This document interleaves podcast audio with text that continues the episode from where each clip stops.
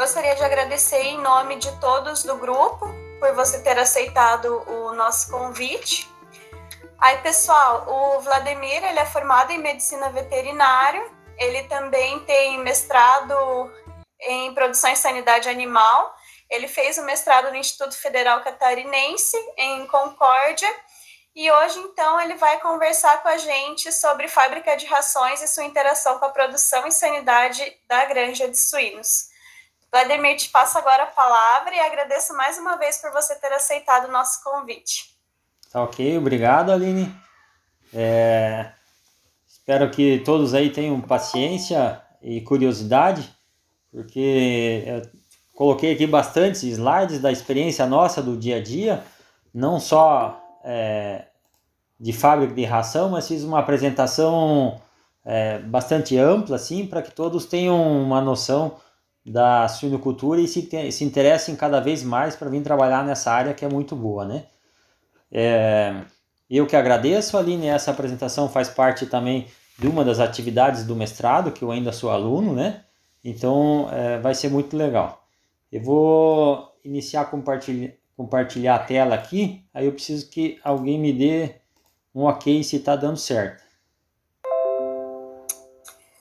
Estou conseguindo ver o teu compartilhamento, mas ele está projetando slides lado a lado. Tá, vou colocar aqui. Agora deu. Uhum, perfeito, projetando Deu o slide. Aí? Deu sim.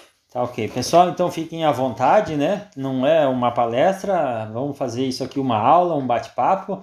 Fiquem à vontade para abrir o, o, fone aí e perguntar é, a qualquer momento, tá? É, e você enxerga ali se mais alguém pedir para entrar ou é só eu que enxergo? Eu acho que é só você, Vladimir. Eu não tô como moderadora. Mas, vai... Mas, aqui no grupo ninguém me respondeu ainda. Tem alguns que devem chegar às sete e meia, porque tem gente que está tá. trabalhando ainda. Tá. Mas vai fazer um bipzinho para você na hora que alguém. Tá. Então. Aqui, ó, já tem mais alguém pedi, pergunta, pedindo aqui. Ah, tá. Aí eu paro de compartilhar e, e tentar entrar. Isso, tá ok. Perfeito. Tá, vamos lá então. Aí voltou a projeção. Tá, vamos lá, pessoal, então. Como eu estava falando, fiquem à vontade para interromper aí e perguntar. Uh, vou dar mais uma paradinha aqui, que eu acho que mais alguém está entrando aqui. Aqui.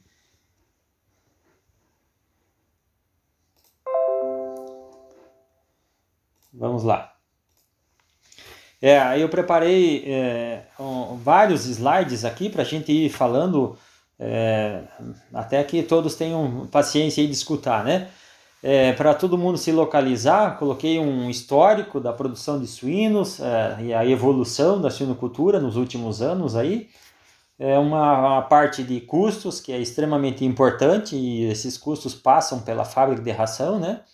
Depois, especificamente, alguma coisa sobre a fábrica em si, é, algumas fotos e alguns exemplos de equipamentos, de matérias-primas, de controle de qualidade de matérias-primas e de micotoxinas também. E por final, algumas fotos que conversei com o Lucas esses dias no campo é, sobre segurança em fábricas de ração.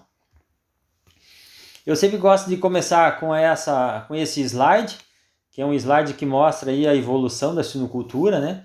A evolução que teve do, da, da década lá de 1980 para os dias de hoje, é, onde a gente trabalhava com esse animal, é, tipo, deixa eu só pegar um aqui, meu apontador, animal tipo banha, que produzia basicamente banha, que na época era o que era interessante, né? Para a suinocultura de hoje, pensando já nesse animal aqui, com mais de 60% de carne magra e direcionado basicamente à produção de carne, né? De lá do, de 1980 a 1960, a evolução não foi só na qualidade de carne, sim diminuiu a quantidade de gordura, melhorou a conversão alimentar. Lá no passado tinha uma conversão alimentar que a gente acreditava que era boa na época em torno de 3 é, para 2.2 é, hoje já conversões abaixo de 2, como a gente vai ver é, nos próximos slides aí na frente. Só que essa evolução era uma evolução que mostrava ali uma evolução de 30, 40 anos, né? Que ela foi importante, mas não é mais a nossa realidade de hoje em dia. É, vocês sabem que tudo no mundo evolui muito mais rápido hoje em dia. Então, aquela evolução lá passa agora é, em uma velocidade muito maior, chegando a esses exemplos aqui ó, de granjas de 5 mil fêmeas, 6 mil fêmeas, granjas é, tecnificadas, né? É, automatizadas, que fazem com que a suinocultura evolua muito mais rápido do que aquelas fotos que eu estava mostrando antes lá de 30, 40 anos, né? Então, granjas com bem-estar animal, baias coletivas, né? Com alimentação com fêmeas com chip, com a alimentação precisa, né? tanto na gestação quanto na lactação, com um grau de automatização muito grande nas granjas de hoje em dia. Essas fotos são todas fotos aqui do Brasil, e aí ah, todos devem ter visto aí, quem acompanha as mídias na parte de suinocultura, as espetaculares granjas aí da China, a China construindo granjas em prédios, né? A China que é o maior produtor de suínos do mundo, é, vem construindo esses modelos aí de prédios que chega até a assustar a gente, né? Essa aqui é uma granja recentemente inaugurada lá, são prédios de 7, 9 andares aí e comportam 28 mil matrizes. Então, essa é a suinocultura que nós trabalhamos hoje em dia. Ela evolui e evolui muito rápido, chegando ao cúmulo dessa granja aqui, também lá na China, né? Essa é uma foto de uma reportagem que saiu recentemente também, que a China construiu a maior granja de suínos do mundo. São 21 prédios que vão comportar 81 mil matrizes que devem ficar pronto no final desse ano. É um, praticamente uma cidade, né? um novo modelo que eles inventaram lá de produção. Então, todos os alunos que aqui estão escutando, é para esse tipo de sinocultura que nós temos que se preparar para trabalhar, porque a sinocultura evolui e cresce muito rapidamente. Se a gente olhar uma apresentação aqui, ó, da Braves lá de 2015, o pessoal já nos mostrava lá é, que em 2015 se desmamava 31,2 leitões desmamados fêmea ano e projetava para 2025, que desmamaria 35,6 leitões desmamados fêmea ano. Já achava que era um número espetacular, né? Em relação à conversão alimentar, que eu estava falando lá atrás, falava de 3, de 2,2 para os dias de hoje, é, lá em 2015 já se estava em, em 2,23 e projetava para 2025 uma conversão de 2,1. Né? Já agora, uh, em 2020, revisando esses dados aí em outras apresentações, já se vê aqui 35, 33,5 né, leitões desmamado fêmea ano, projetando para 2030 que cada fêmea vai desmamar 43,5 leitões fêmea ano. Isso significa desmamar 17,8 leitões por parto. Uma média de 0,45 leitões de evolução por ano. Né? Então, vocês percebam que a suinocultura evolui cada vez mais rápido e nós precisamos acompanhar em conhecimento para poder atuar nesse mercado mais para frente.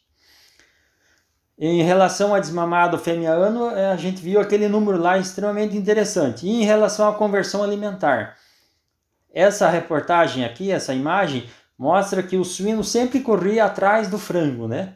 A avicultura sempre estava trabalhando em relação à conversão alimentar na nossa frente. E o frango sempre fazendo conversões é, abaixo de 2.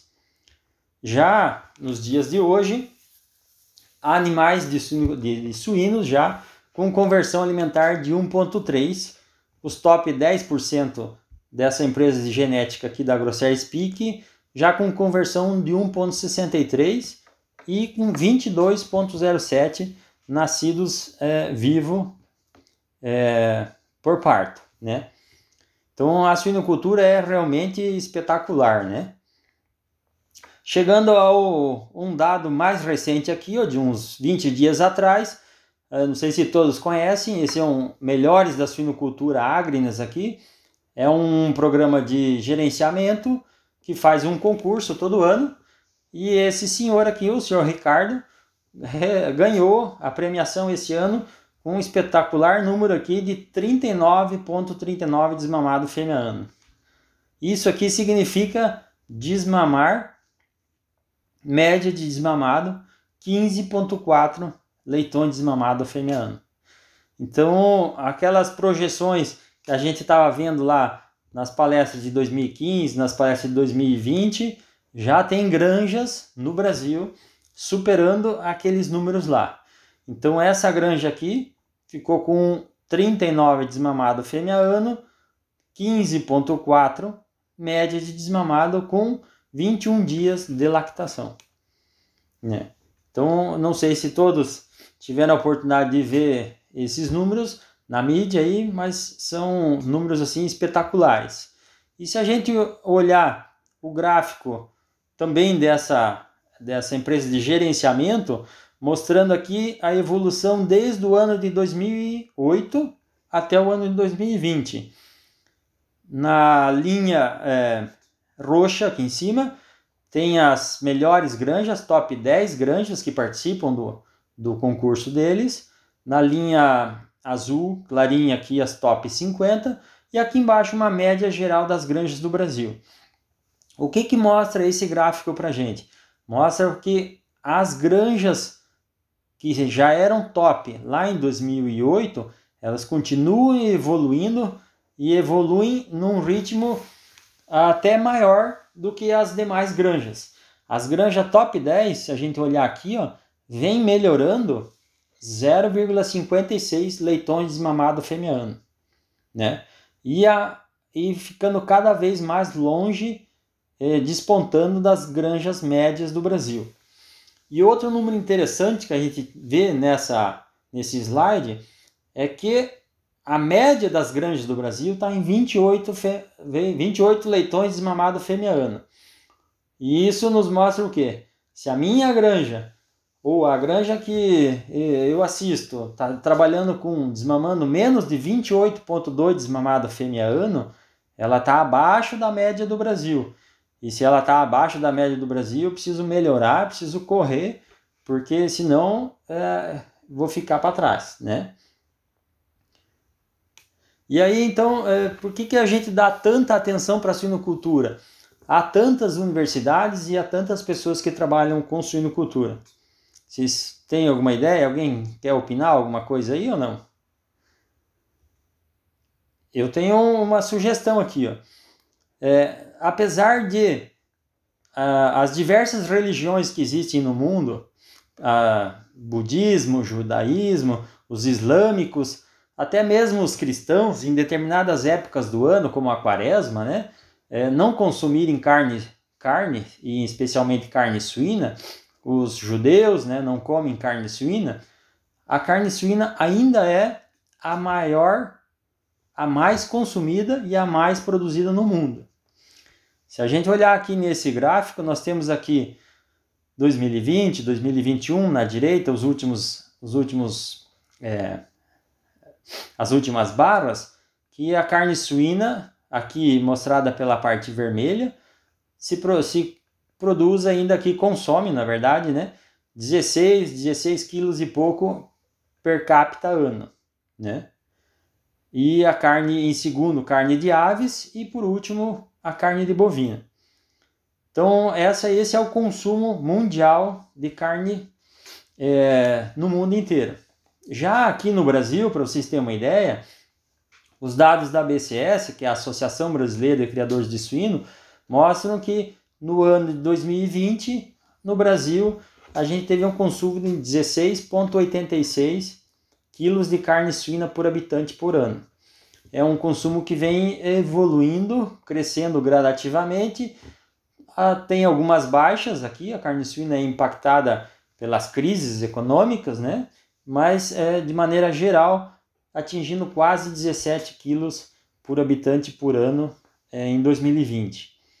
E para vocês terem como uma referência, eu coloquei aqui o consumo de frango, que é em torno de 46 quilos por habitante ano no Brasil, a carne bovina, de 27 quilos. A carne bovina sempre era uma das carnes mais consumidas no Brasil, porém, devido a essas crises econômicas que o país vem passando, ela vem caindo o consumo e dando espaço mais ao frango. Chegando no suíno, então, aqui com 16,86 consumo no Brasil e como exemplo no Rio Grande do Sul, um consumo médio aí por habitante ano na casa dos 27 quilos, que é, eu acredito também, um consumo próximo a isso que, que a gente tem em Santa Catarina e também no Paraná. Então hoje é, as carnes suínas ainda é a mais consumida no mundo.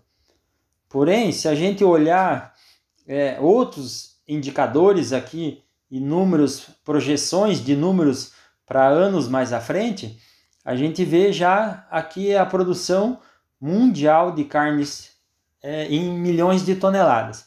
Então a gente vê aqui que em 2020 se produziu 124 milhões de toneladas de carne suína e já se produziu 125 milhões de carnes de ave. Então a gente vê que até 2020 ou talvez até esse ano a carne suína ainda é a mais consumida no mundo. Só que ela vem perdendo espaço principalmente para o frango, né?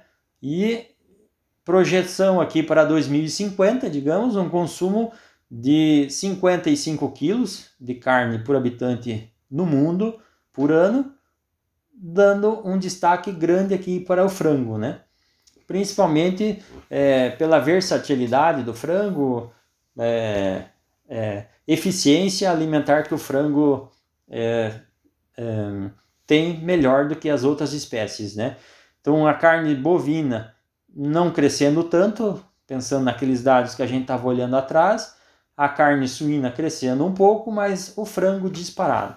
Então essa afirmação que eu fiz antes de que a carne suína é a mais consumida no mundo vale até 2020, 2021. É, a gente precisa correr para não ficar atrás do frango, né? E por que, que a gente dá tanta atenção à alimentação na suinocultura? Essa é uma outra reflexão e a gente vai ver mais para frente as respostas, né? Todo mundo que trabalha com suinocultura é, acaba falando muito da questão alimentar.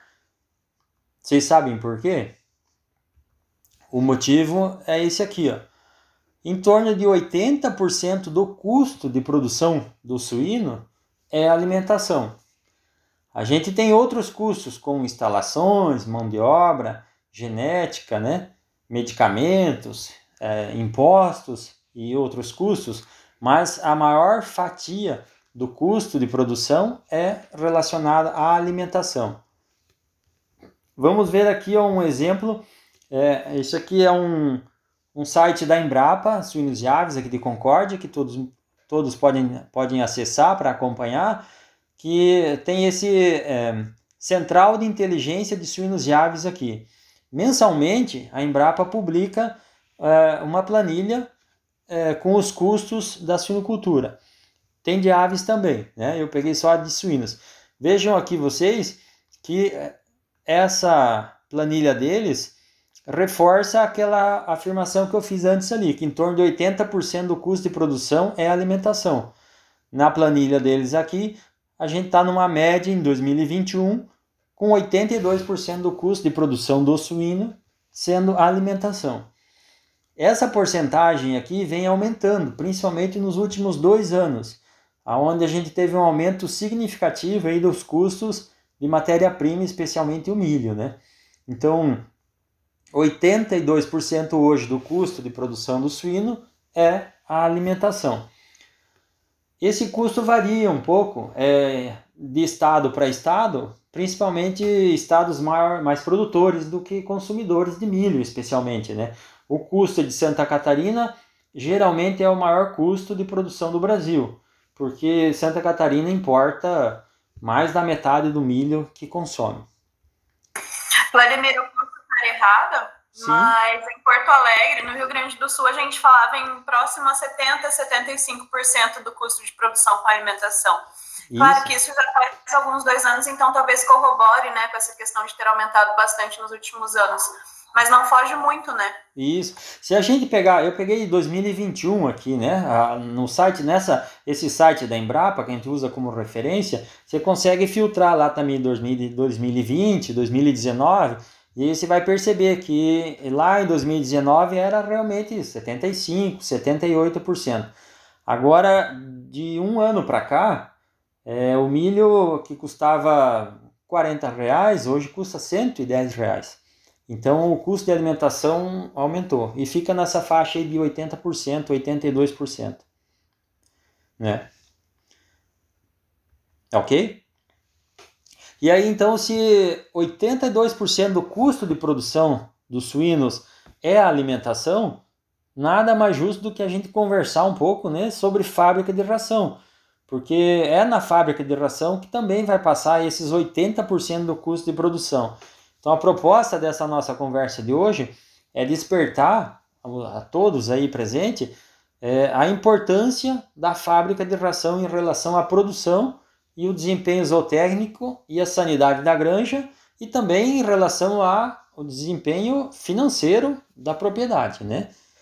Então, uh, e hoje a gente procura falar que não é mais fábrica de rações e sim uma fábrica de alimento para animais, né? Por quê? Porque a fábrica é a cozinha da granja, né?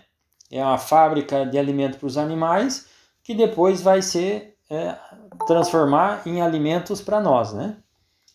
Eu acho que só vou minimizar aqui um pouquinho, porque tem alguém pedindo para entrar.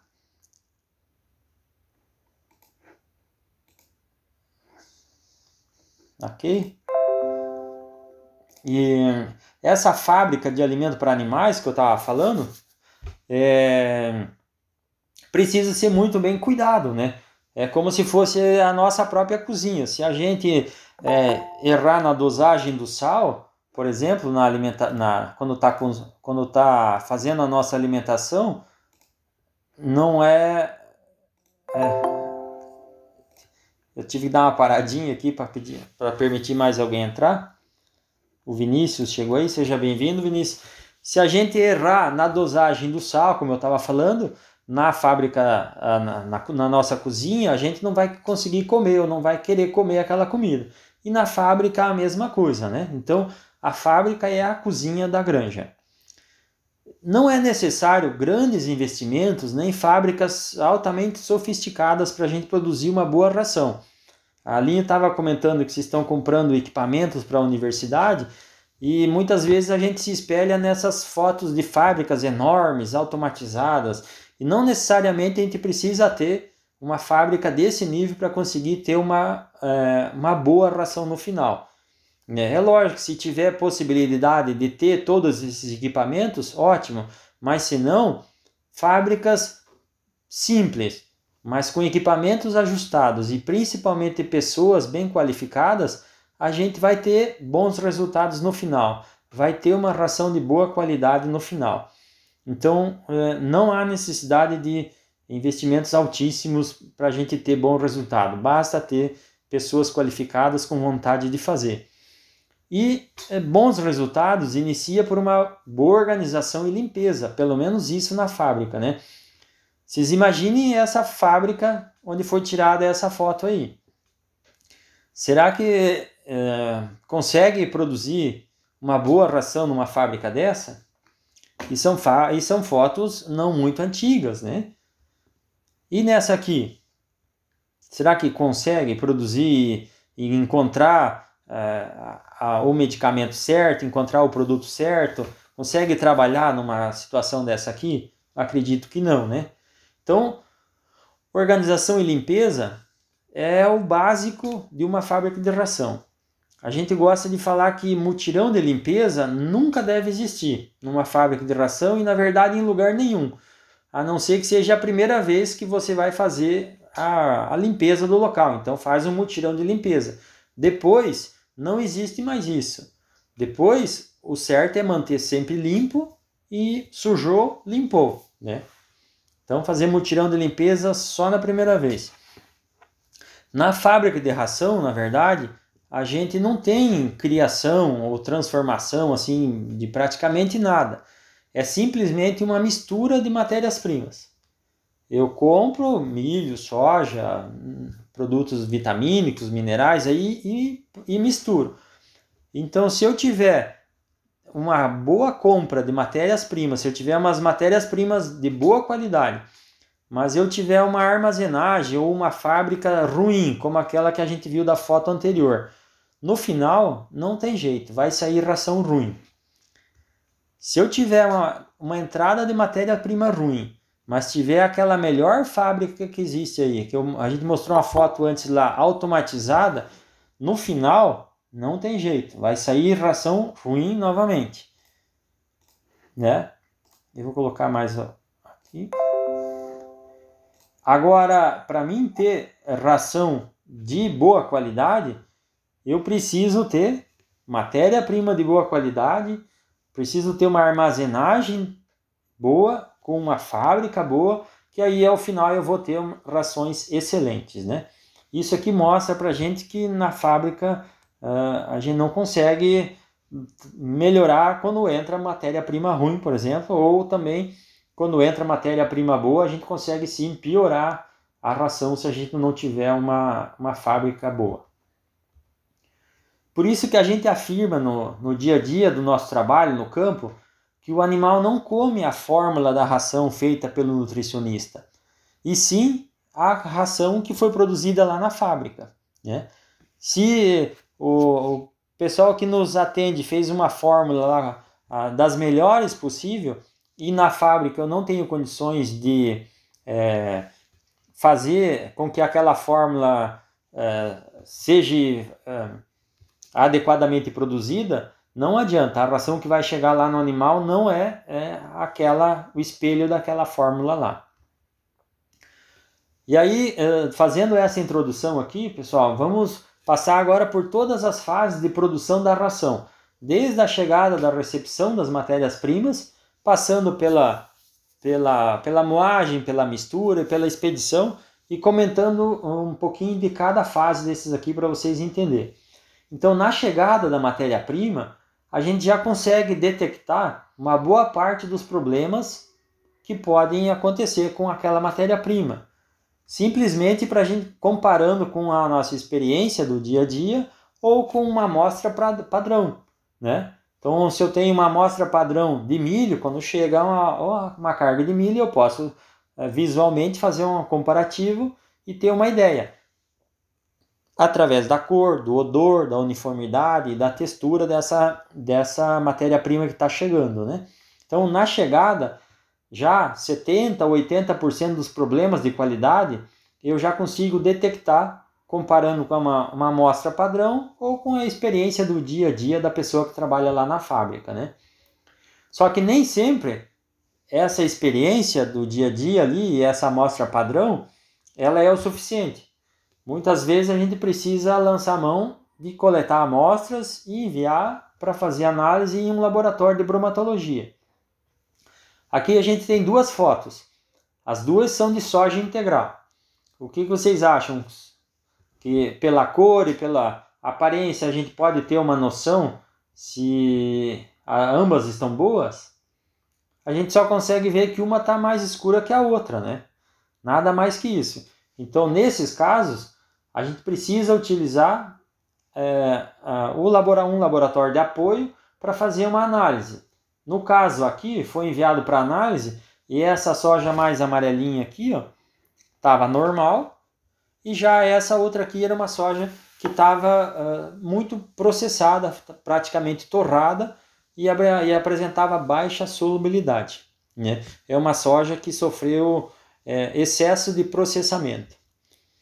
Então, e aqui, ao contrário, um, uma amostra que foi enviada para o laboratório mostrando que tinha uma soja com 42% de proteína, com alta digestibilidade, aqui uma alta solubilidade, né?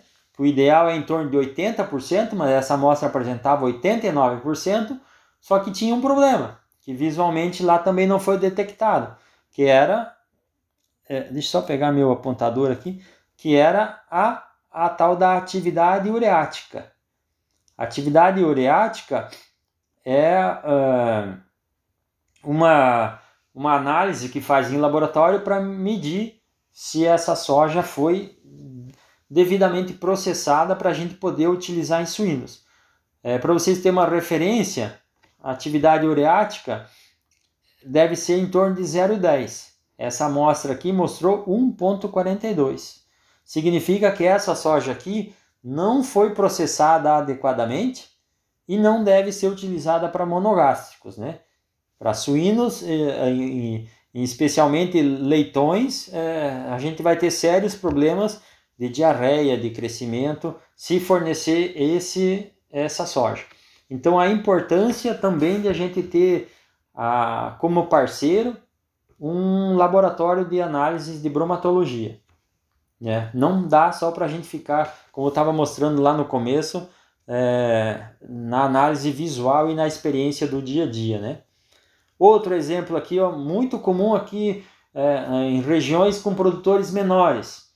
Essa aqui é um farelo de soja que o produtor comprou e que apresentou 35% de proteína. Visualmente, o farelo de soja era muito bom, só que quando mandou para o laboratório, esse, essa proteína aqui deveria ser na faixa de 45% de proteína, veio ao laudo com 35%. O que, que tinha nessa soja aqui? Tinha farelo de soja com milho, fraudado com milho. Quando que acontece que eu vejo no campo que mais acontece esse tipo de fraude? O milho é mais barato, então houve a fraude de moer milho junto com o farelo.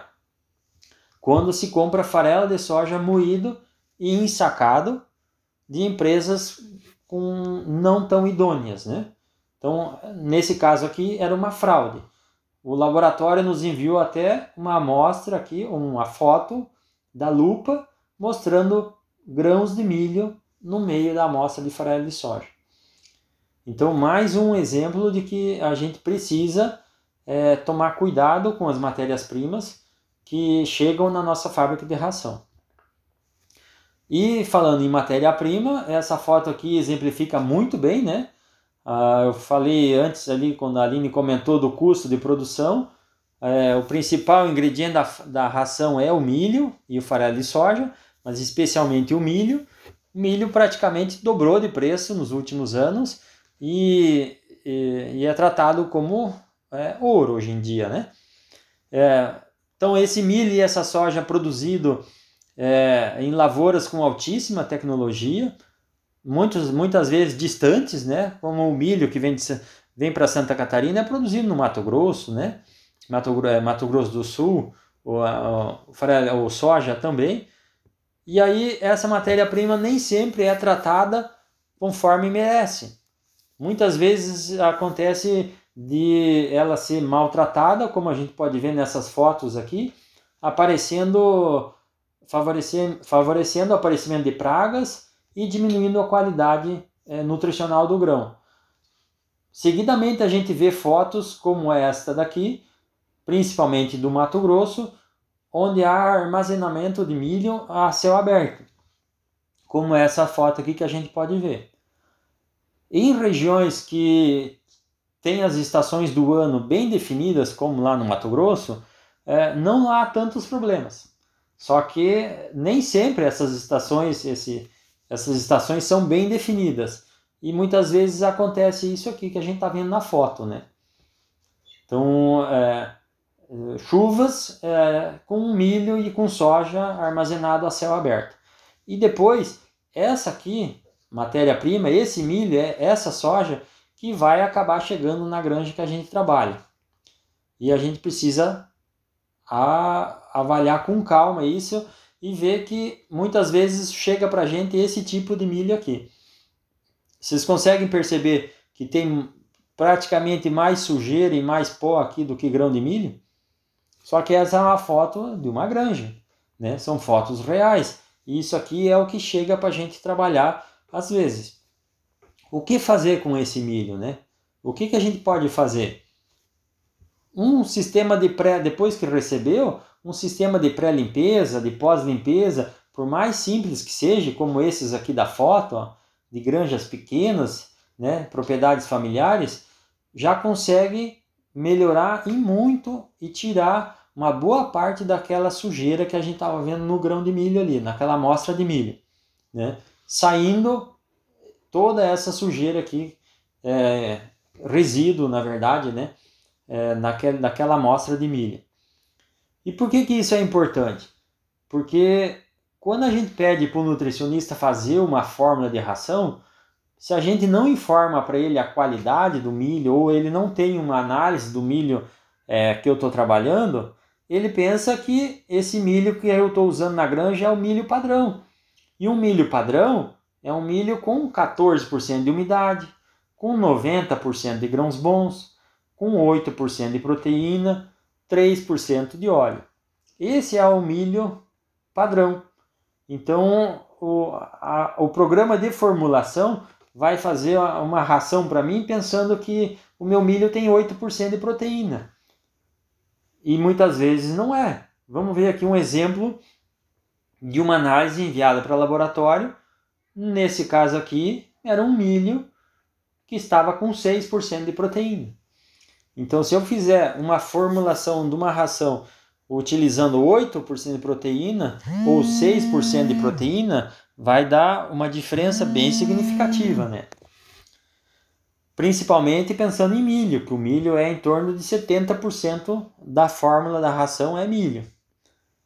Para exemplificar isso que eu estou comentando, olha um experimento que o, Gustavo Lima aqui da Embrapa é, fez no passado. Ele pegou e várias apresentações de milho, né? Uns com grãos maiores, outros mais amarelos, outros mais alaranjados aqui, né? Grãos é, mais pequenininhos, mais arredondados.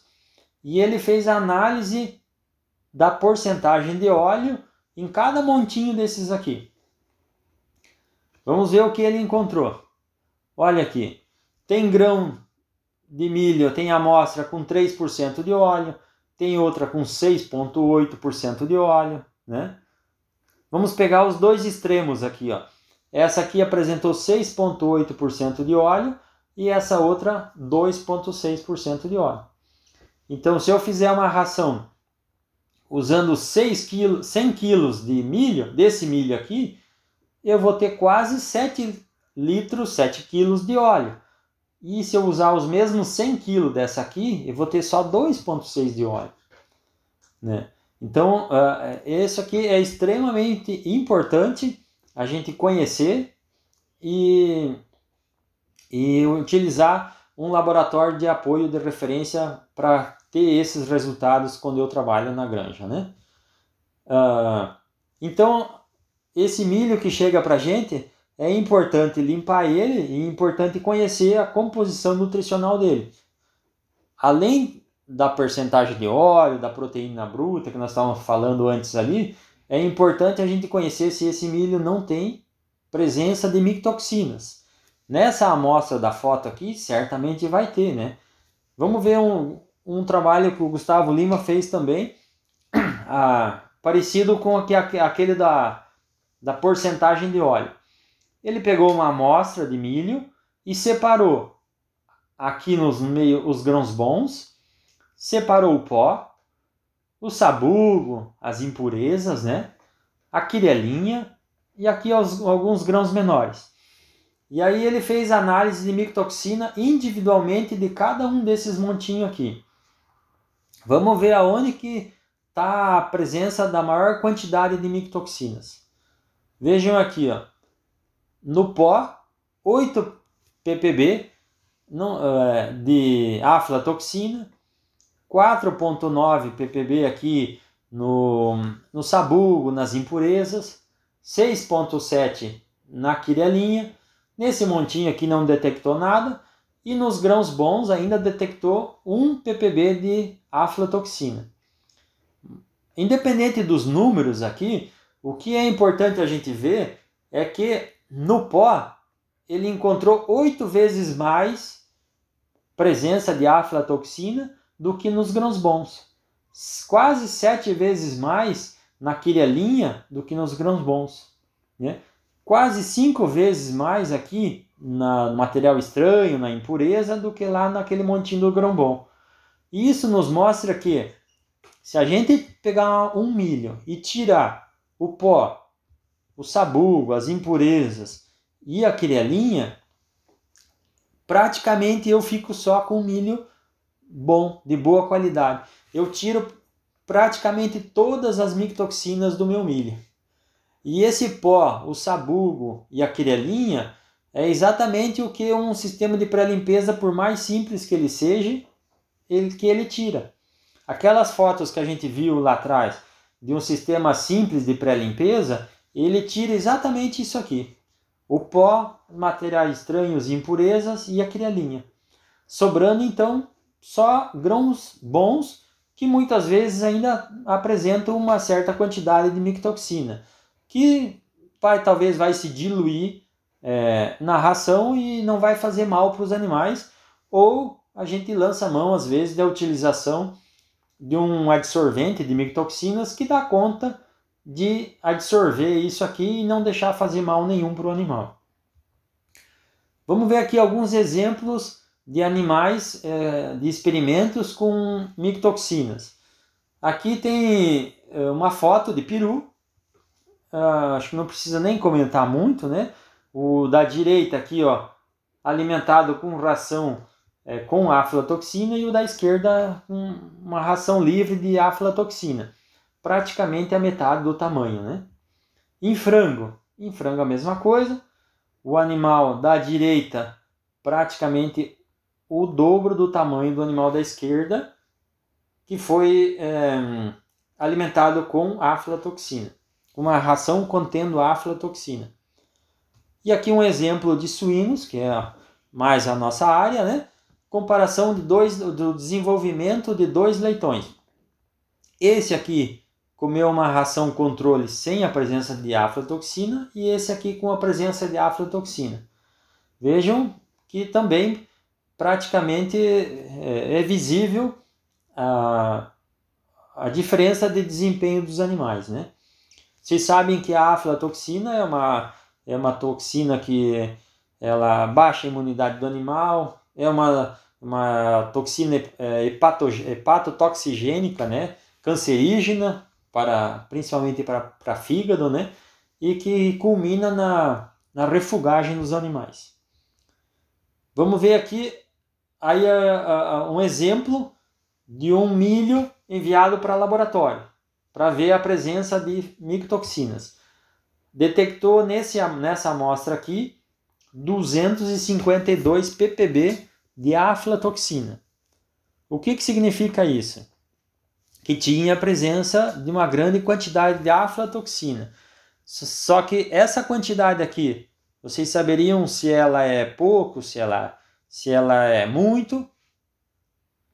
Para a gente ter essa resposta aqui, nós podemos olhar esse quadro aqui de cima, é, é, mostrando para a gente aqui os limites máximos de, de micotoxinas que a gente deve ter em rações de suínos, né? Então a gente vê aqui ó, que a aflatoxina, numa ração inicial deveríamos ter no máximo zero, não poderia ter nada. Em crescimento 5 ppb, em terminação, animais mais velhos, 10 ppb. Então se eu estou falando que no máximo eu deveria ter 10 ppb de aflatoxina, Imagina os animais que comeram essa ração aqui com 252 ppb. Né? Certamente não vai ter o desempenho adequado com que a, que a gente gostaria. Outra micotoxina importante, a fumonizina. Fumonizina é uma outra micotoxina presente em milho, bastante em milho também, que causa edema pulmonar, né? Presença de líquido na cavidade é, torácica. Quando você faz necrópsia em animais, encontra pulmões desse tipo aqui. Um pulmão que não colaba. Né? A cavidade torácica é uma cavidade sem a presença do ar. Quando você abre ela, ocorre a presença, entrada do ar na cavidade e o, e o pulmão normal deve colabar. O pulmão de um animal contaminado, intoxicado por fumonizina, fica aquele pulmão armado, fica um pulmão é, grande. com edema, edema intersticial. Um, Para quem tem um pouco mais de conhecimento de campo, aí vai às vezes até confundir com um pulmão é, de um animal é, é, que está com, é, com circovirose, por exemplo. São pulmões bem parecidos, né? Aqui vocês podem ver um exemplo bem, bem mais prático de entender.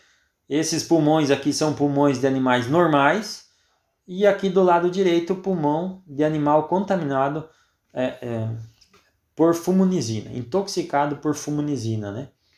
Então, fumonizina é uma micotoxina que dá é, principalmente problemas respiratórios. E aí vamos ver um exemplo aqui de uma análise de milho também, enviado para laboratório, onde encontrou lá 2.800 ppb de fumonizina. Esse milho tinha também fumonizina. Vamos voltar lá para aquela nossa tabelinha de antes e ver. Fumonizina. No máximo aqui 500, deveria ser 500 ppb ou 1000 ppb de fumonizina nos animais mais velhos. Então, acima de 1000 ppbs ocorre a intoxicação e o animal, o animal começa a sintomatologia clínica. Esse milho estava com 2.800 ppb.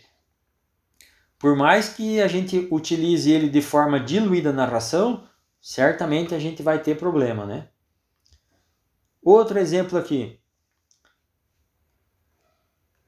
Milho enviado para laboratório, o outro é 2.800 ppb. Vejam vocês aqui, 11.900 ppb de fumonizina. Certamente os animais que consumiram esse milho aqui foram intoxicados por fumonizina e apresentaram sérias sintomatologias clínicas, né? Outra micotoxina importante, zearalenona. A zearalenona talvez é a, a, a intoxicação por zearalenona é a mais fácil de vocês perceberem no campo, porque visualmente é, é a mais fácil de, de, de, detectar, né? A zearalenona causa é, vermelhidão, é, inchaço, da vulva, do aparelho mamário, principalmente é, é, de fêmeas, né? Então, por isso é mais fácil de ser detectado. Aqui, é, ela causa é, edema e inchaço do aparelho reprodutivo da fêmea, muitas vezes acontecendo prolapsos né, de útero, é, prolapsos às vezes de vagina, e, e por causa desse é, edemaciação e aumento de volume do aparelho reprodutivo da fêmea que a micotoxina causa. E aqui uma foto que talvez é, quem já vivenciou granja de suínos já deve ter visto, que é o nascimento de leitões fêmea já no dia do nascimento nascendo com intoxicada por zearalenona com a, edema e vermelhidão da vulva. Então, é, essa aqui é uma foto de um animal característico que já nasceu intoxicado por zearalenona. Vamos ver um laudo aqui de laboratório, né? Para a gente ter como exemplo. É, milho também, com 800 ppb de zearalenona. Se a gente voltar lá para a nossa tabelinha, a gente vê aqui que é em torno de 10 no máximo, talvez aqui 50 ppb para uma ração de crescimento de zearalenona. Esse milho aqui apresentou 800 ppb. Então, certamente esses animais aqui também tiveram problemas é, com intoxicação por zearalenona.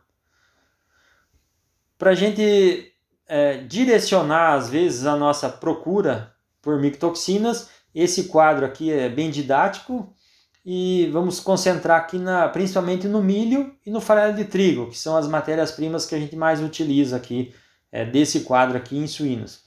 Quando eu penso em milho, devo direcionar meus esforços procurando aflatoxina, fumonizina e um pouco menos indom.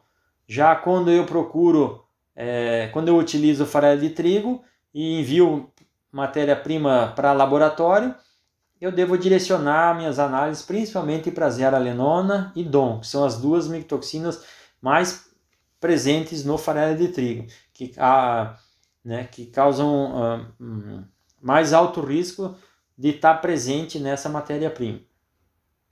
E quando eu trabalho com uh, suínos das diversas fases de crescimento, é, quais são as micotoxinas que são mais importantes? Né? Na gestação, se preocupar muito com afla, fumo e zea, são as mais importantes, né? Em leitões pequenos, é, mamando ou creche, são animais jovens, todas as micotoxinas causam problemas. E em animais na fase de crescimento e terminação, eu já devo me preocupar muito mais com afla e fumo do que com zeralenona, por exemplo, né? Na animais de crescimento e terminação, são mais toleráveis a, a, a, a presença de zeralenona e, e se ocorrer a intoxicação, o, os problemas econômicos são me, menores, por exemplo, do que se eu fizer, é, é, se eu tivesse essa intoxicação na gestação.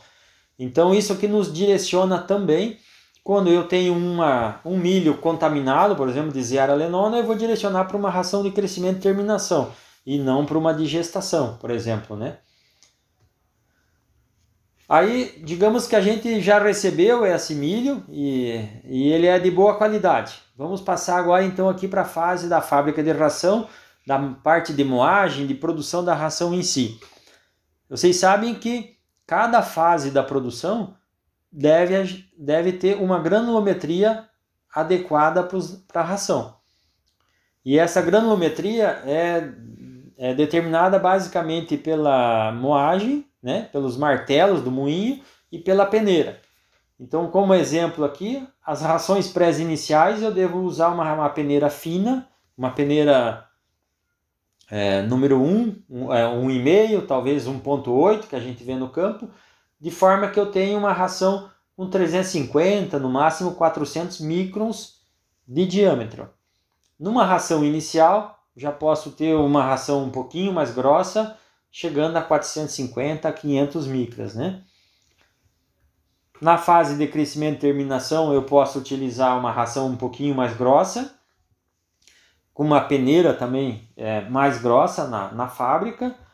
E já nas partes de rações de reprodução, gestação e lactação, eu devo utilizar a granulometria um pouco maior.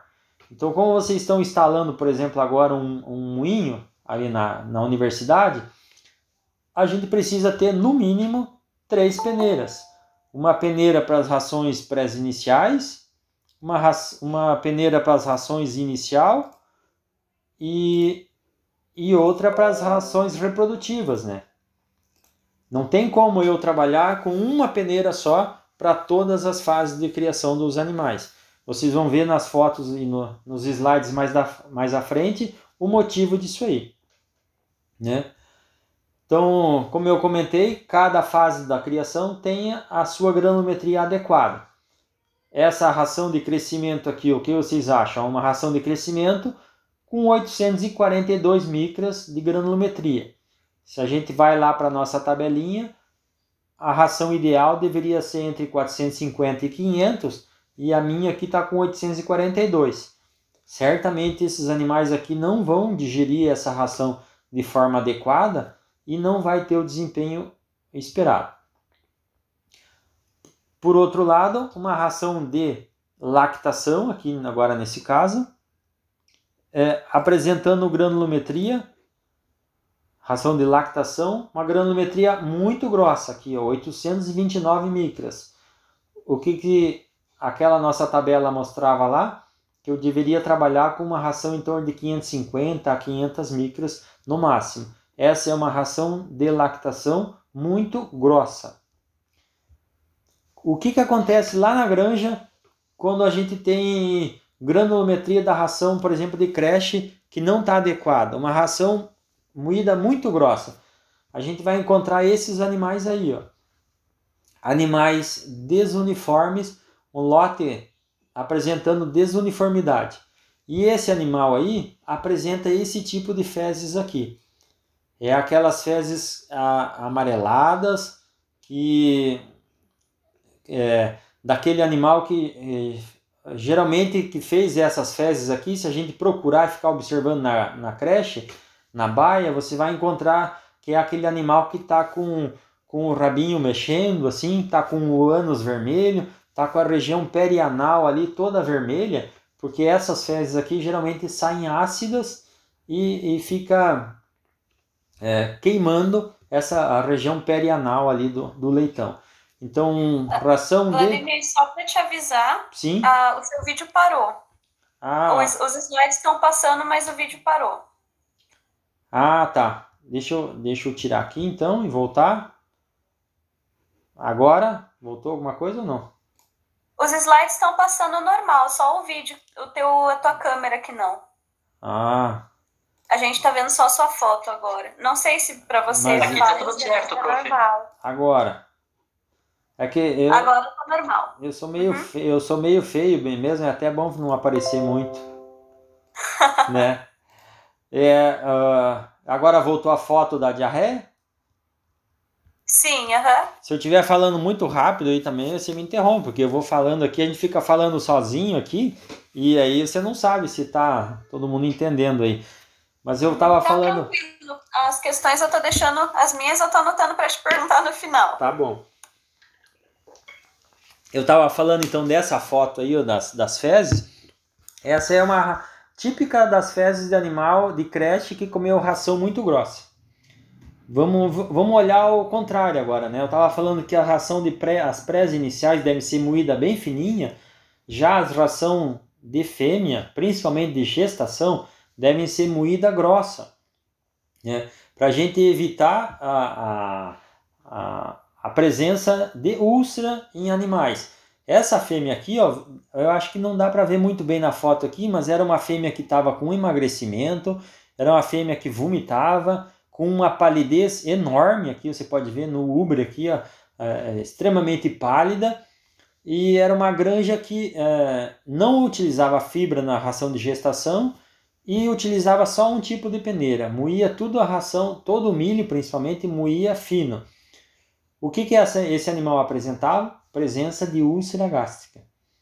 Então isso hum, que eu mostrei agora é mais para ilustrar a importância da gente ter para cada fase da produção uma peneira ou uma granulometria da ração.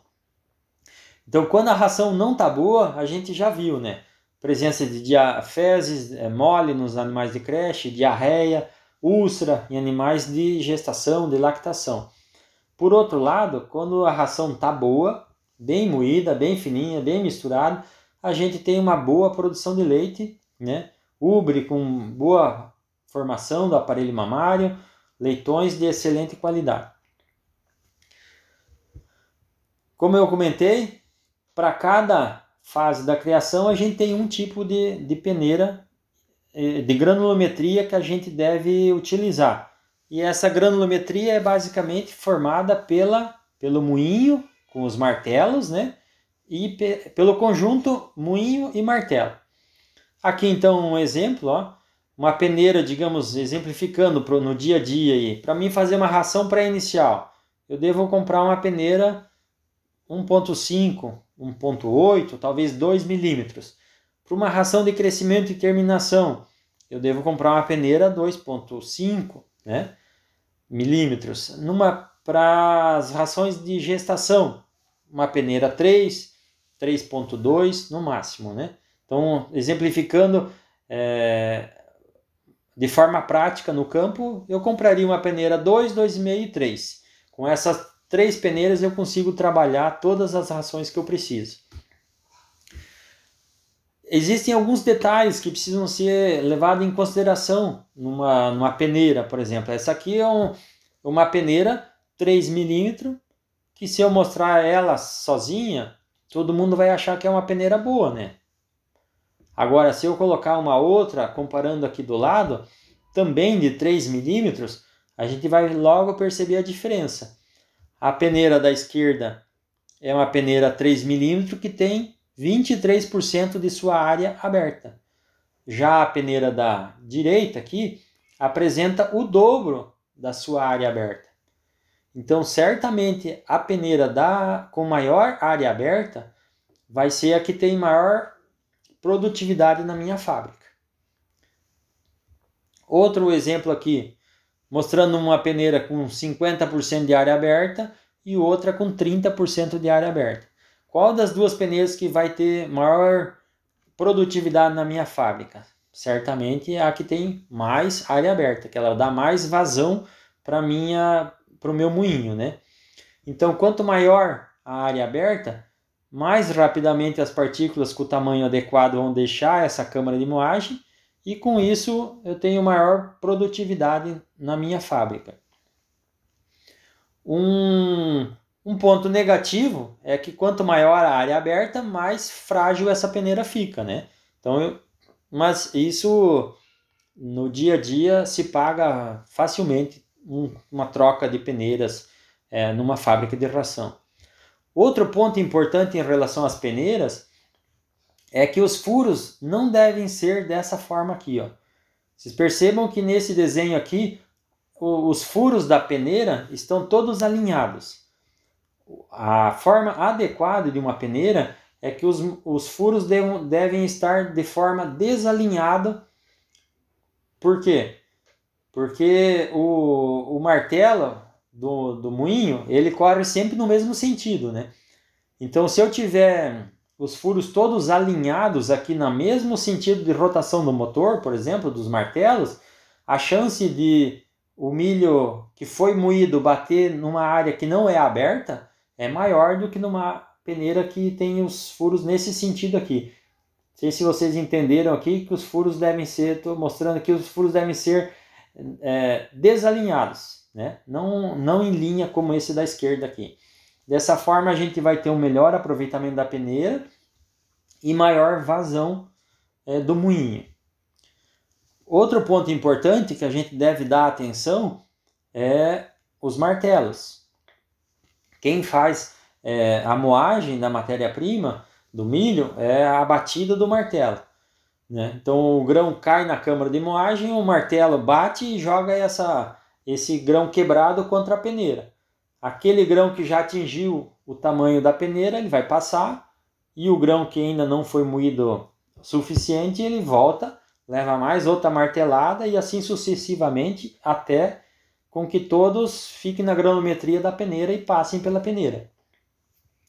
Um ponto importante é a gente acompanhar o desgaste desses martelos. E na medida que eles vão ficando desgastados, eu viro eles, né? Ou troco esses martelos. Por quê? Porque martelos muito desgastados, eles fazem com que eles precisam dar muitas marteladas no milho para fazer com que ele chegue no tamanho adequado para passar pela, pela peneira, né? Martelo que é muito grosso ou martelo desgastado, ele precisa dar muitas batidas no milho para ele atingir o tamanho certo ocorrendo até aquecimento desse milho. Então, muitas vezes, quando o milho sai quente do mistura do, do moinho, é porque os, os martelos estão desgastados. Então, uma parte importante da, do nosso trabalho de campo é fazer a verificação dos martelos do moinho. Vocês vejam aqui uma foto interna do moinho mostrando o desgaste que o martelo sofre com o tempo, com a utilização. Então esse martelo aqui, ó, tá num desgaste aparentemente aqui uniforme de todos os martelos e já estaria no ponto talvez aqui de virar esses martelos. É importante que todos é, é, conheçam que o martelo ele tem quatro lados, então eu posso virar ele quatro vezes e utilizar os quatro lados deles. Né? Se eu gastou desse lado aqui, eu desmonto o meu conjunto de martelos do, do moinho e viro e utilizo ele do outro lado. Só depois disso que eu posso, eu preciso trocar, por exemplo, é, esse jogo de martelos. Só que muitas vezes, quando a gente abre moinhos nas granjas, você leva um susto e encontra esse tipo de martelo aqui. Então vejam a diferença. Esse é um martelo adequado e muitas vezes se encontra situações como essa. Certamente aqui não está moendo é, uh, de forma adequada, né? Então o desgaste desses martelos eles devem ocorrer de forma uniforme.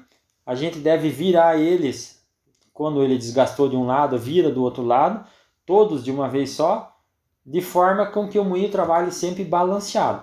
Porque se eu tiver desgaste desuniforme desses martelos, vai começar a fazer barulho no moinho, vai começar a tremer o moinho, né?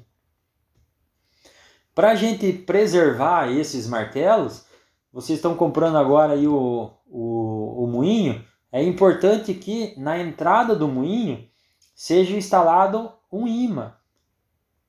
Nem todos os, os moinhos que a gente compra já vêm com esse imã. Para que, que esse imã é importante? Esse imã é importante para reter todo o material metálico que possa vir junto com, com o milho, por exemplo, né? Olha exemplos aqui, ó. Esse aqui é uma placa do, do imã que está na entrada do moinho. A, a, grande quantidade aqui de pregos, parafusos que esse, esse imã segurou. Se ele não tivesse esse imã segurado todas essas esses materiais metálicos, isso aqui ia entrar na câmara de moagem e ia estragar o meu, meus moinhos, meu moinho, meu martelo.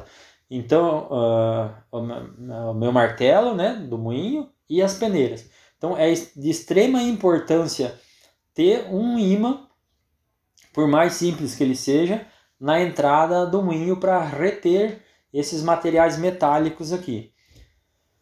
É, outro ponto importante é que não basta a gente ter o imã. Nesse caso aqui tinha o imã, né? Só que precisa limpar constantemente esse imã aqui, porque senão ele vai saturar e depois não, não vai mais cumprir o seu papel. Então é importante ter e limpar esse imã. Se esse imã não segurar é, esses objetos metálicos, vai acontecer isso aqui, ó. rompimento da peneira, né? Aqui nesse caso aqui, o produtor até aproveitou os, os parafusos que tinha na, na dentro do moinho e ia tentando reformar a peneira aqui. Só um exemplo que a gente não deve fazer, né? Então é importante, é mais é para alertar vocês aqui que é importante ter a presença desse imã no, na entrada do moinho. Outro ponto importante em fábricas que trabalham várias horas por dia é ter esses sistemas de filtros de manga, que a gente chama. Que é uns filtros que vai fazer com que saia o vapor é, produzido no, na moagem. Muitas vezes está no pé aqui ó, do, do moinho. É, para esfriar o milho que foi moído e sair o vapor, né? Porque no processo de moagem, muitas vezes é, gera aquecimento e produz vapor, e aí depois esse vapor uh, gera umidade no milho moído, proporcionando aparecimento de bactérias e fungos. Né? Então é importante ter um sistema de aspiração ou de ventilação com esse tipo de, de filtro, por exemplo. Né? Depois que o, o milho foi moído, o próximo passo é a gente misturar ele. Né? Então ele moeu, vai para o misturador. No campo, a gente tem vários tipos de misturadores. Tem aquele misturador vertical, tem misturadores horizontais, misturadores horizontais com um eixo, com dois eixos, misturadores com pá ou com hélice. Cada tipo de misturador tem o seu tempo adequado de mistura. Nesse exemplo aqui, o misturador vertical precisa de 10 a 20 minutos para misturar e um misturador horizontal em torno de 4 a 5 minutos.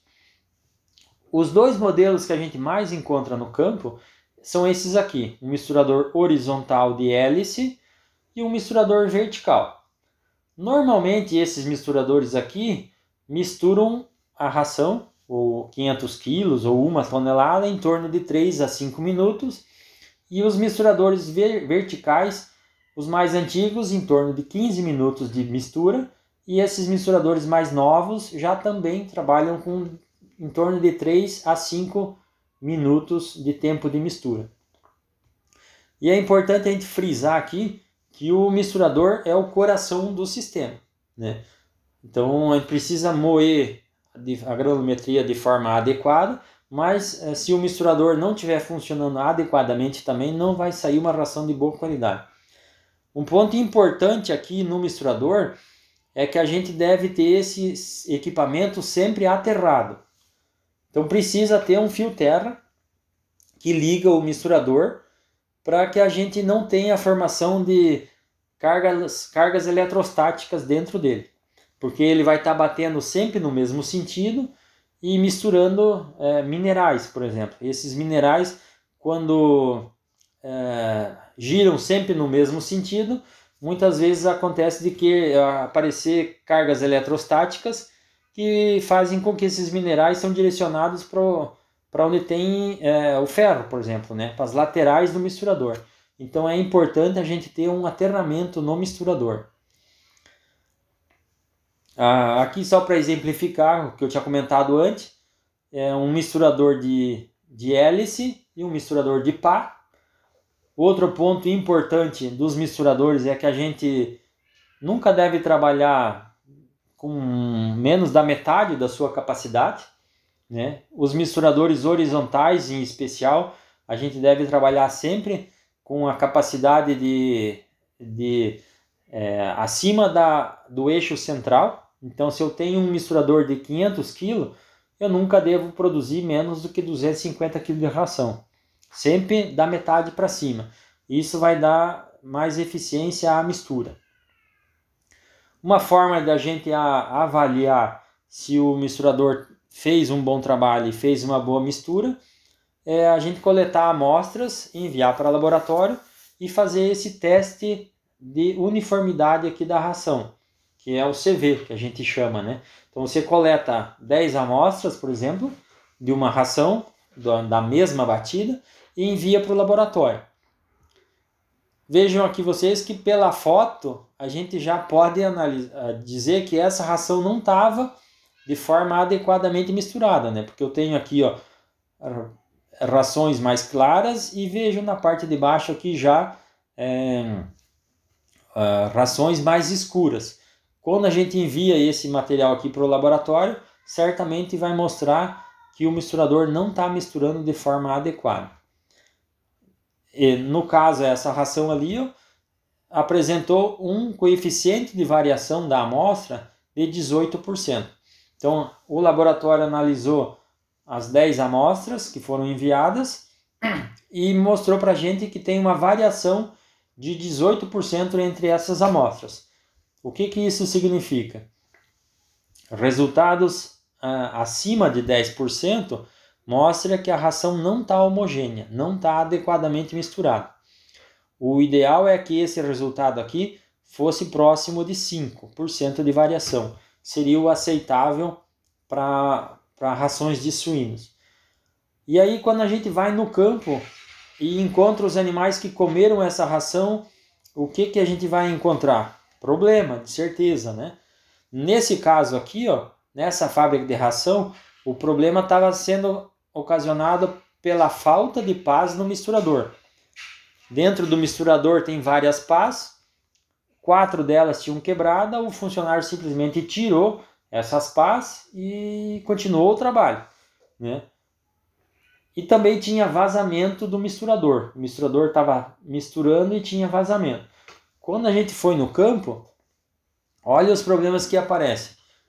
Uma ração mal misturada, canibalismo de rabo, canibalismo de orelha, é, desuniformidade dos lotes. Né? Então a importância é, é, de ter uma ração também é bem misturado. Outro ponto importante, que nem eu falei do imã, é importante ter o imã, mas é importante também limpar aquele imã, né? No caso do misturador, a mesma coisa. Essa aqui é uma foto de dentro do misturador, as pás do misturador. Olhem a quantidade de ração grudada na pá do misturador. Né?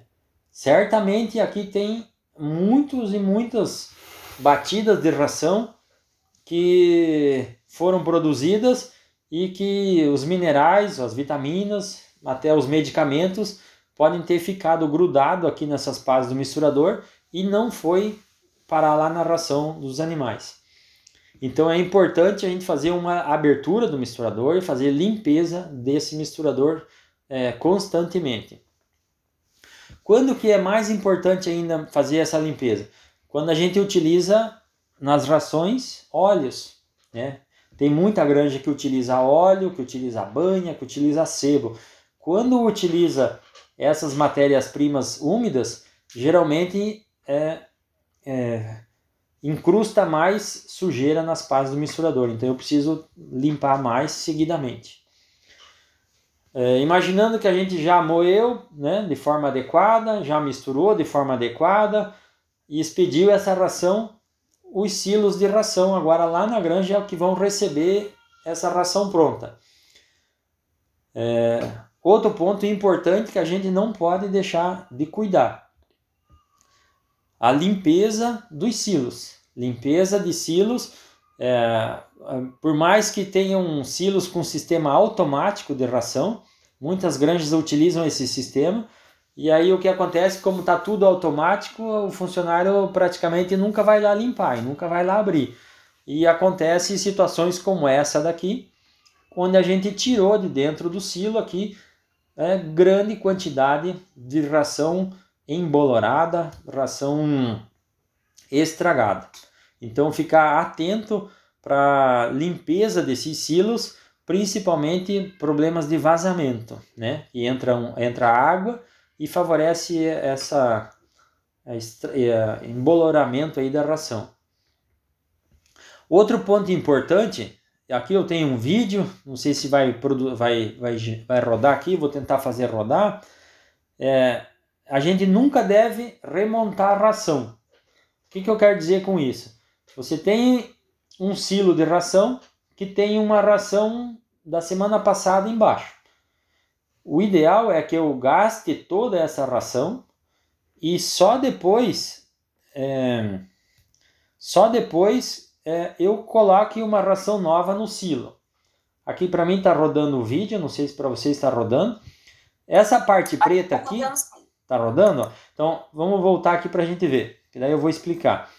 Essa ração, essa parte preta em cima aqui, ó, é a ração nova que eu trouxe hoje, por exemplo, né?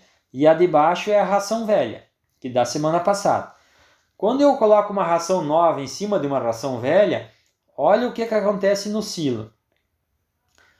Ele acontece é, essa formação desse funil e vai descer um pouquinho da ração velha, depois desce toda a ração nova e só depois é, vai descer a ração é, velha por final.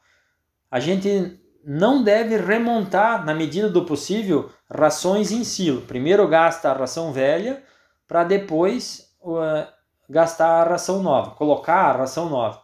Isso aqui é mais importante quando eu tenho troca de fases de produção. Por exemplo, eu estou trabalhando com uma ração que eu chamei aqui de velha, que pode ser uma ração de crescimento. E a ração nova pode ser uma ração de terminação. Então são dois tipos de ração. Se eu colocar a ração de terminação em cima da ração de crescimento, na hora que começar a descer no silo, vai misturar tudo e acaba descendo a ração de terminação primeiro. E a gente não quer isso, né? Então era mais para exemplificar que a gente não deve remontar rações. É, é, aqui é uma foto de dentro do silo, também mostrando que ocorre essa formação de ocos, ó. Lá naquele filminho desceu toda a ração. Muitas vezes não desce toda a ração e desce só no meio. E aí o que, que acontece? Eu penso que o meu silo está vazio, mas na verdade ele não está vazio, né? Ele desceu só no meio da ração e formou aquele oco no meio da ração. Então é importante a verificação e o acompanhamento desses silos, né? É, é é importante que os silos tenham esses sistemas de respiro, né? Ou um sistema de respiro, um sistema de respiro na tampa, de forma com que, que o vapor é, que possa ter na ração eles tenha por onde sair, evitando a condensação na tampa da, do, do silo. Uh, aqui um exemplo também, como eu comentei antes, que é importante ter o imã, mas é importante limpar é importante a gente ter o misturador, a mais importante ainda é limpar esse misturador. Os silos a mesma coisa. Vejam aqui um exemplo, um silos de expedição que o pessoal não limpava, estava mostrando, dando sinais aqui que estava vazando, que estava né? Com algum problema, caindo ração fora, até que aconteceu o quê? Caiu o silo. O silo apodreceu e caiu. Então, manutenção da parte de silos, principalmente de limpeza, é extremamente importante. Outra situação que acontece é, em propriedades menores é a presença de silos é, antigos, de madeira. Né? Esses silos antigos de madeira eles retêm mais é, umidade, é, são mais difíceis de serem limpos. Ocorre é, no inverno, por exemplo, né?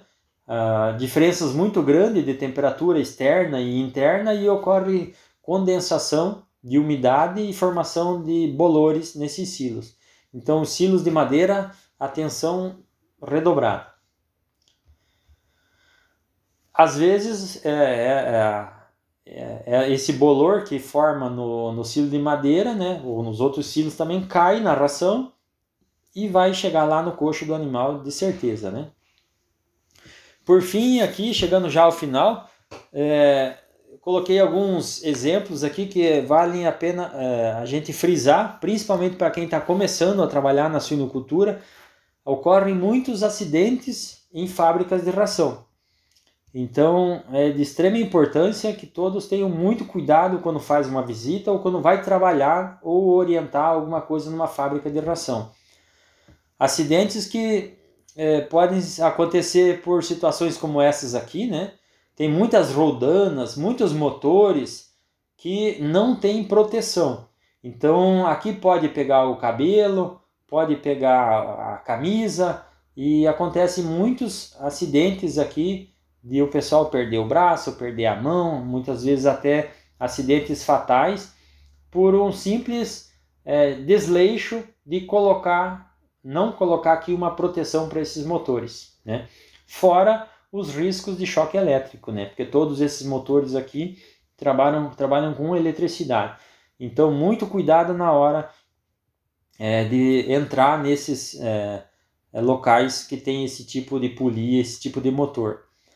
É, aqui é uma foto é, real de uma pessoa que caiu com a perna dentro do misturador.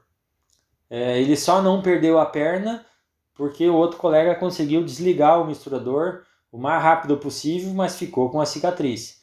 Poderia ter perdido a perna e ter morrido, né? Por que, que aconteceu com ele esse acidente aqui?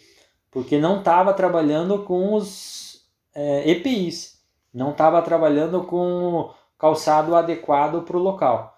Então, em fábrica de ração, se trabalha com EPI, se trabalha com calçado adequado para se evitar esse tipo de acidente. Eu não sei se todos sabem aqui, mas o pó é explosivo, né? O, uma faísca qualquer em um ambiente com 50 gramas de pó em suspensão gera uma explosão de pó. Né? Então gera umas 50 gramas e gera uma explosão pequena de pó. Mas várias pequenas é, explosões podem gerar uma grande explosão. Então o pó é explosivo. É, se a gente procurar na internet, vai ver N exemplos de silos que explodiram e o pessoal vai, o bombeiro vai, vai investigar lá, é porque tinha muito pó e aí aconteceu uma, uma faísca e explodiu.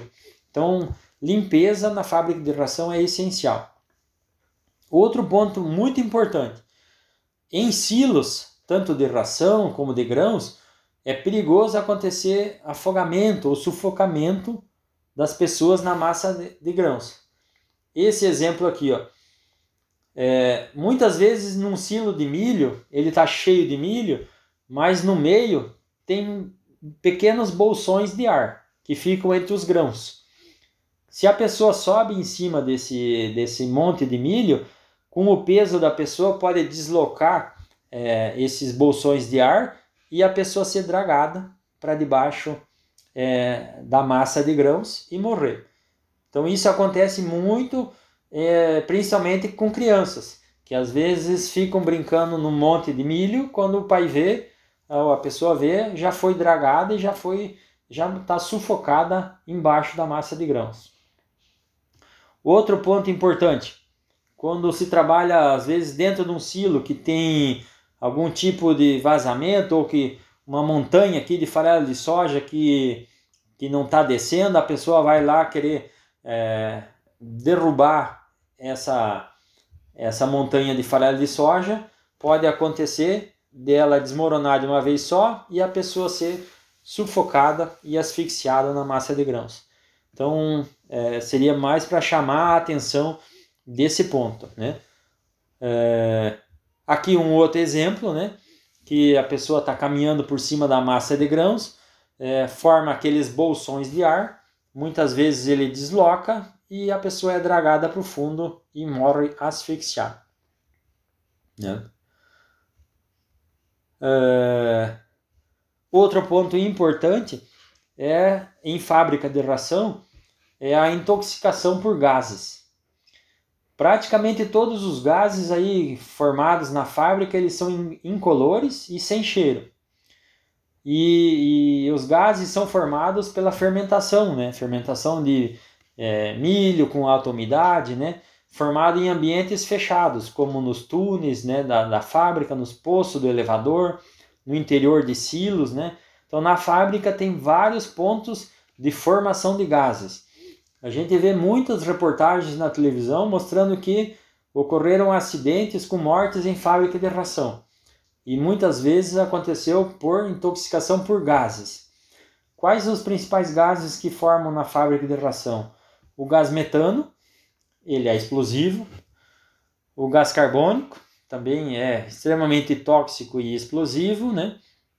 Monóxido de carbono também, né? Forma da, decomposição da matéria de, de matéria orgânicas aí, extremamente tóxico. O gás fosfina, que é utilizado como inseticida, né? Para fazer expurgo, né? Ele é extremamente tóxico e se não respeitar é, o, o modo adequado de utilização dele mata todo tipo de ser vivo, inclusive o ser humano. E o sulfeto de hidrogênio, que é o também ocorre formação é, devido à decomposição de, de matéria orgânica, e esse aqui é o único que a pessoa vai perceber que tem um cheiro de ovo podre e vai sair do local. Os demais todos aqui ocorre a intoxicação e muitas vezes a morte, e a pessoa nem sabe é, do que morreu, né? Porque não sentiu cheiro nenhum, quando viu só estava encontrar, encontrado morto na fábrica. Então esse final aqui era só mesmo para a gente chamar a atenção que é extremamente perigoso também trabalhar na, em locais fechados. Por final aqui, antes da, da gente fazer um debate, queria deixar uma mensagem final para todos nós aí é, pensarmos um pouco. Que praticamente todos nós, pelo menos uma vez na vida, a gente vai precisar de um advogado, de um médico, de um engenheiro, né? de um veterinário. Mas três vezes por dia a gente precisa de um profissional do campo para colocar alimento na mesa para gente aí, né? Que é essencial. Então, é, vale a pena a gente valorizar o profissional que trabalha lá no campo, porque é ele que coloca a comida no, no, no nosso prato do dia a dia aí, né? Com isso eu encerro, Aline. Podemos fazer um debate aí com as perguntas. Agradeço a participação de todo mundo aí e estamos à disposição para conversar. Bom, Vladimir, eu gostaria de agradecer mais uma vez a tua apresentação. Bastante válido, principalmente essa parte final sobre a segurança, sabe? Porque eu pego muito no pé dos estagiários com a questão de usar sempre macacão e bota na granja. Isso. E agora que a gente vai ter os aparelhos da nossa mini fábrica, vale a pena reforçar que é perigoso, né? Isso, é esse. É, muita, muitos e muitos acidentes acontecem no primeiro dia de trabalho é, de um funcionário novo ou de um aluno novo na fábrica, né? Porque aí chega lá com toda aquela vontade e não tem o conhecimento suficiente e acontece esses acidentes daí, né? Sim. Não, eu fico sempre muito preocupada com isso. Pessoal, então, agora a gente. Desculpa, eu te interrompi? Não, isso, ia falar se tiver alguém tiver alguma dúvida, alguma colaboração, quiser é, perguntar, se a gente puder ajudar aí, estamos à disposição. Eu tenho algumas dúvidas para você, Vladimir. Eu só vou dar alguns segundinhos para não passar na frente de ninguém. Tá. Pessoal, podem ficar à vontade de perguntar. Enquanto isso, eu vou, eu vou começar a metralhar aqui. Enquanto isso, eu vou tentando tirar uns prints da tela aqui que como forma de presença aqui de todo mundo. Depois que a gente termina a discussão, a gente faz, coloca um mosaico, uhum. todo mundo liga o vídeo e a gente faz um print. Tá jóia, tá jóia. é, Vladimir, acho que eu vou começar com a minha primeira pergunta. É, você vai ver que eu sou um ser humaninho que acho que a primeira grande noção que eu tive de fábrica foi contigo hoje. Eu já tinha tido algumas aulas, mas na época que eu estava na graduação, então faz bastante tempo. E como a gente vai ter o sistema ali dentro da nossa granja, é, para mim ficou muito clara a importância de fazer a avaliação bromatológica, a importância também de fazer o teste de coeficiente de variação da, da uhum. mistura, pelo que eu entendi, acho que são análises muito importantes. Isso. E eu queria saber, assim, como que a gente faz a amostragem uhum. para essas avaliações e com que frequência que a gente deveria fazer a nossa ideia ali na, na nossa fábrica vai ser de produzir ração uma vez por semana ou uma vez a cada uhum. duas semanas. Então, não sei se sempre que a gente for pegar o material a gente tem que fazer a avaliação. Ok. É, como é, é, vocês vão ter uma pequena produção de ração, né, e pequena utilização do misturador, né, vai ser é, experimental ali, pequeno, eu acredito que vocês fazendo um teste de mistura, primeiro seguindo a, seguir a recomendação do fabricante lá, né, do misturador, se ele falar, ó, o meu misturador é para trabalhar com 10 minutos de tempo de mistura. Então, partindo daí, ele já vai dar um, um direcionamento do que o equipamento dele é, trabalha. Fazendo um teste de mistura no começo, para aferir essa recomendação do, do fornecedor, já é, acho que é o suficiente. Né? Depois, talvez uma vez por ano, em granjas é, que produzem grande quantidade de ração todo dia, ah, faz dois testes por ano.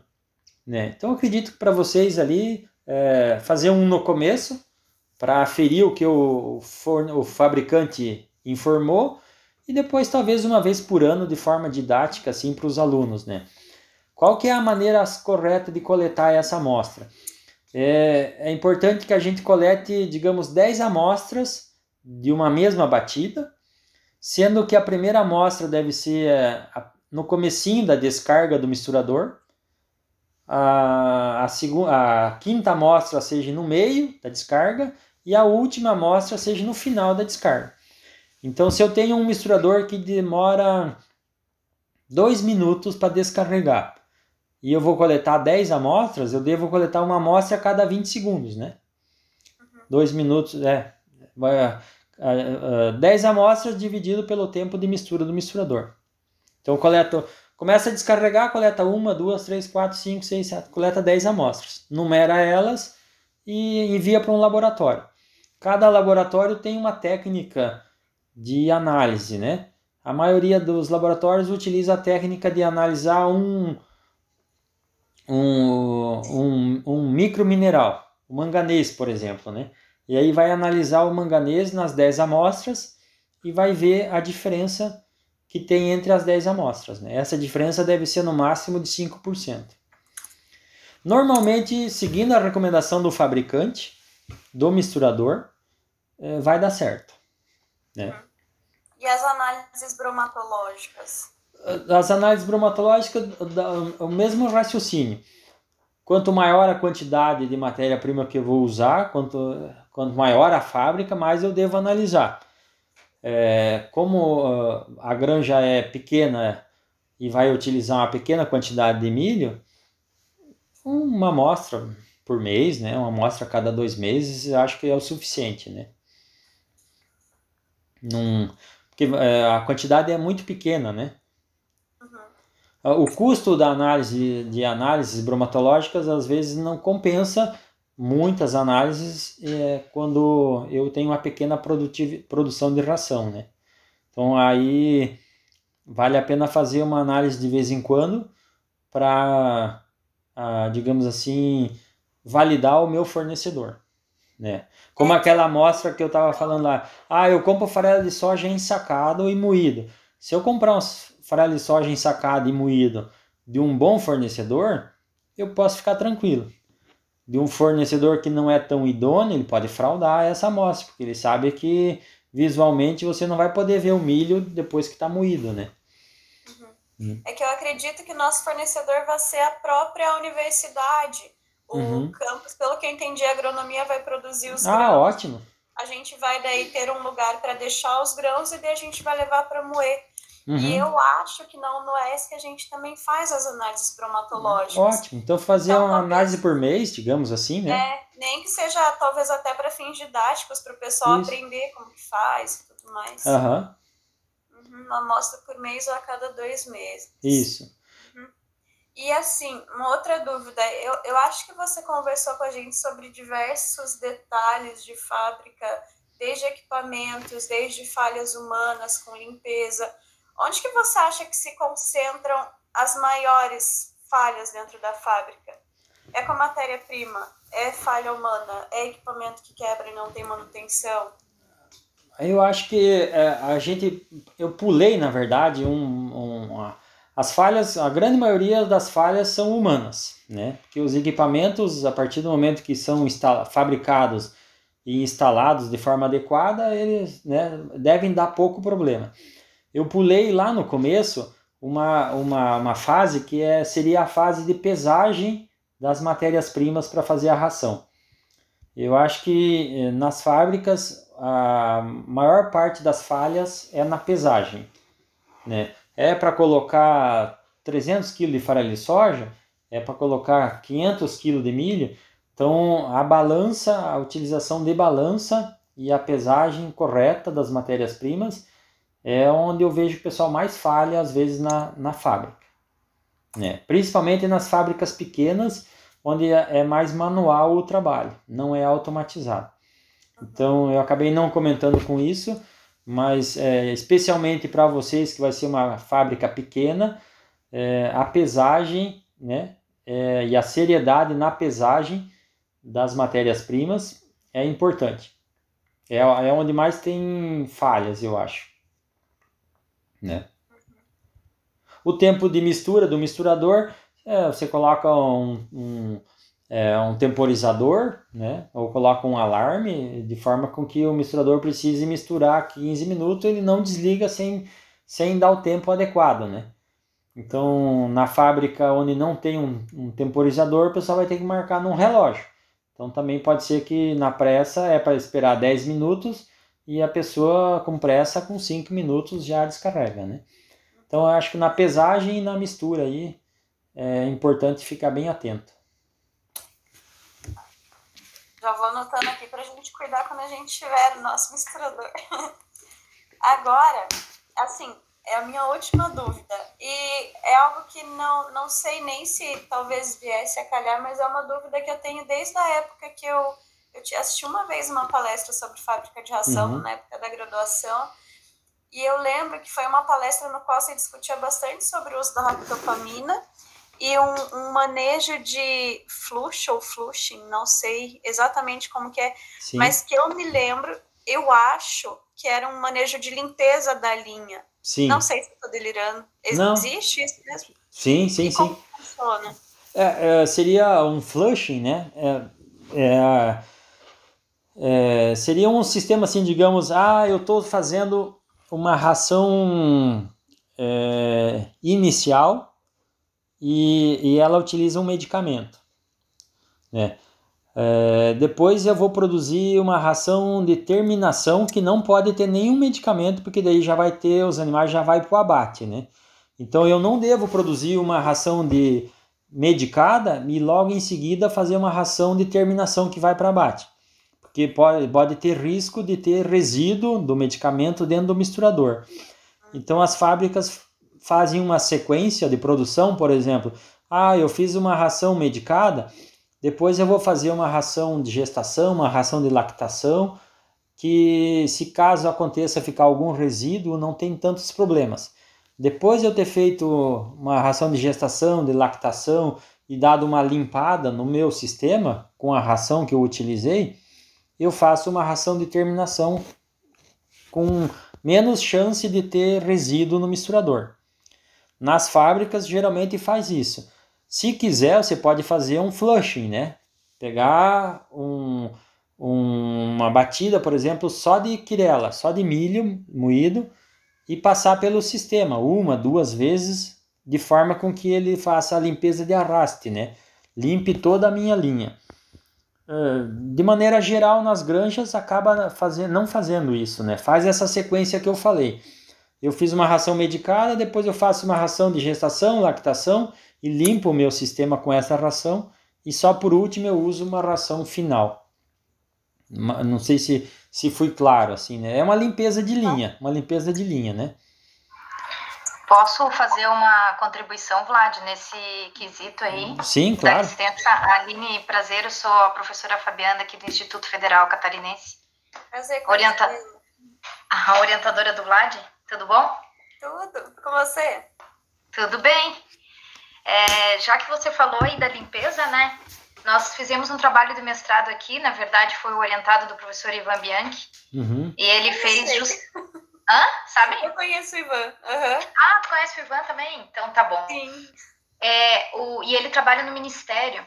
E, e justamente ele mostrou esse, esse, o flush e tudo, mas ele mostrou como é complicado nas grandes empresas, até as ah. grandes empresas aí, Sim. a quantidade de resíduo de antibiótico, a criação de resistência que tem mesmo fazendo flushing, entre uma ração e outra que passa nisso, como diz o Vlad, tem que limpar, tem que passar uma ração que não pode, que pode ser que contém o resíduo e não passar aquela que não pode ter o resíduo. Isso. E mesmo assim, depois de não sei quantas passagens, ainda ficava o resíduo de alguns medicamentos. Gente, eles publicaram um artigo e nós, no nosso conjunto, nós publicamos um capítulo de livro.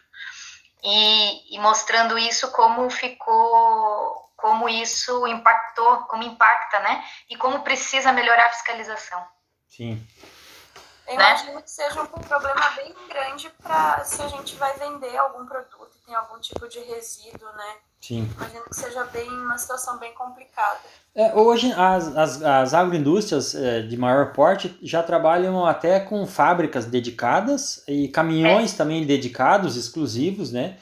É, a agroindústria trabalha assim, ah, esse, esses, esses caminhões aqui que são identificados só trabalham com a ração final, não carregam nenhuma outra ração. A fábrica, eu tenho a fábrica A e a fábrica B. A fábrica A é contaminada, digamos, eu uso algum medicamento, a fábrica B eu utilizo só a ração final. Em avicultura, a gente vê muito em aviários, se visita aviários e tem dois silos. Acho que eu perdi conexão de novo. Não, tá normal aqui para mim. Não, você tá aqui. É. Em avicultura a gente vê aviários com dois silos. Um silo fica sempre vazio, aquele silo é para receber só a ração final. Entendeu? Então a agroindústria já trabalha com fábricas dedicadas, com silos dedicados e caminhões também exclusivos para rações, especialmente a ração final, né? E considerando a retirada dos antibióticos, né, Vlad? Que estão isso, cada vez a pressão isso. maior, então está retirando muito antibiótico, então está tudo bem, né? Isso. Mas tem, eh, tem outros contaminantes, né, que podem acontecer, né? A micotoxina, né? É. Agora caiu a imagem da linha aqui. Pessoal, mais uh, alguém? Alguém quer comentar mais alguma coisa? Quer fazer pergunta? Lucas? Você que faz ração lá na granja todo dia?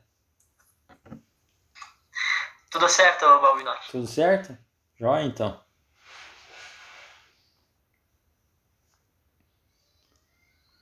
Boa noite, eu teria uma curiosidade. Só ligar o vídeo aqui, vamos ver. Sim? Tá aparecendo o vídeo?